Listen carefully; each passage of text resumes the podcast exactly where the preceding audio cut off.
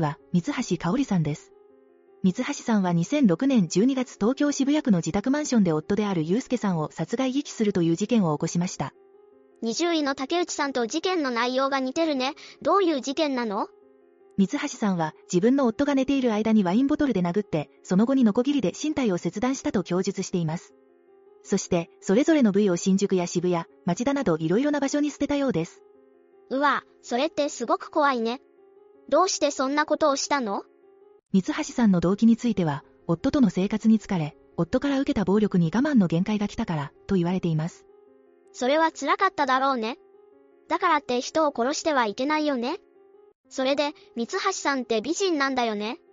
はい。初めてこの事件が公になった時、夫を解体したという壮絶な内容に社会は驚愕しました。しかし一部の人々からは、犯人は淡麗で上品物静かで美しい顔立ちをしているが、